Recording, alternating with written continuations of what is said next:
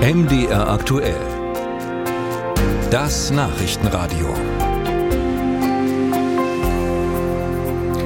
Nach dem Insolvenzantrag der Signa-Gruppe, da richtet sich der Blick zwangsläufig auch auf die Einkaufspassagen in deutschen Großstädten, denn dort gehörten große Kaufhäuser über Jahrzehnte zum festen Inventar, gehörten deswegen, weil in den vergangenen Jahren viele Standorte ihre Tore haben schließen müssen. Droht das jetzt auch der Kaufhauskette Galeria, die zur Signa-Gruppe gehört? Und ist das eine weitere Strophe im Abgesang auf dieses Einkaufsmodell. Darüber spreche ich mit Erik Meyer. Er ist Professor an der Handelshochschule Leipzig. Ich grüße Sie. Guten Tag. Herr Mayer, inzwischen sprechen wir ja schon von Galeria Karstadt Kaufhof, weil schon für Karstadt alleine die Luft zu dünn geworden war. Auch Galeria ist schon länger erheblich in Schieflage, musste schon viele Häuser schließen. Ist da noch was zu retten? Nach den beiden Insolvenzen und den Sanierungsverfahren kann man da zumindest kritisch sein. Ich würde das Kaufhaus als solches jetzt nicht per se ab schreiben. Aber die Zukunft ist jetzt nicht nur rosig für dieses Format. Dann schauen wir mal auf diese nicht so rosige Zukunft. Wenn sie tatsächlich nicht so rosig bleiben sollte und Galeria pleite geht, tatsächlich zumachen muss. Was passiert da gerade mit dem Handel in unsere Stadtzentren? Was würde so eine Pleite bedeuten? Ja, die Herausforderung für die Warenhäuser ist, dass sie sich eigentlich stärker differenzieren müssen. Früher war, die, war das Alleinstellungsmerkmal das breite Angebot, dass sie im Wesentlichen alles, alles hatten, was man so bekommen konnte.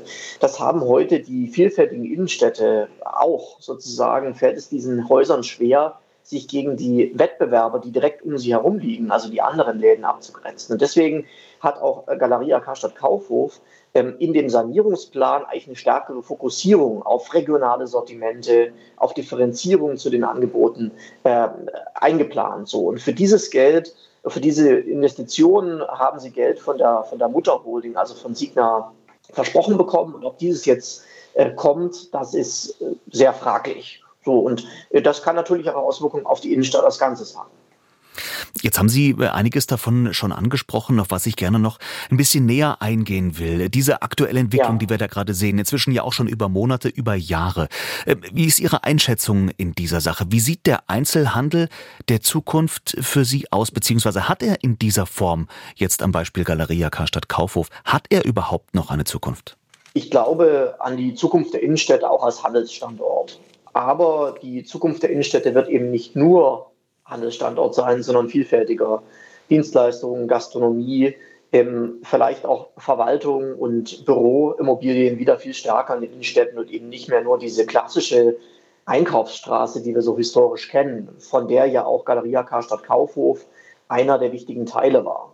Und diese Innenstadtentwicklung wird, glaube ich, weitergehen. Ähm, gleichzeitig werden sich in der Innenstadt die Ladenformate ändern müssen. Wir haben durch den Onlinehandel gar nicht mal so das Bedürfnis und die Notwendigkeit, alle, alle Waren in der Innenstadt vorzuhalten, sondern so ein Phänomen wie ein stärkeres Showrooming, also dass man vielleicht besichtigt, dann aber beim gleichen Händler online kauft, werden, werden sich weiter, weiter spielen. So. Und so sehen wir, dass also die Innenstadt in einem stärkeren Wandel ist. Und ja, Galeria Karstadt Kaufhof und das Warenhaus ist, ist ein Teil in diesem Wandel.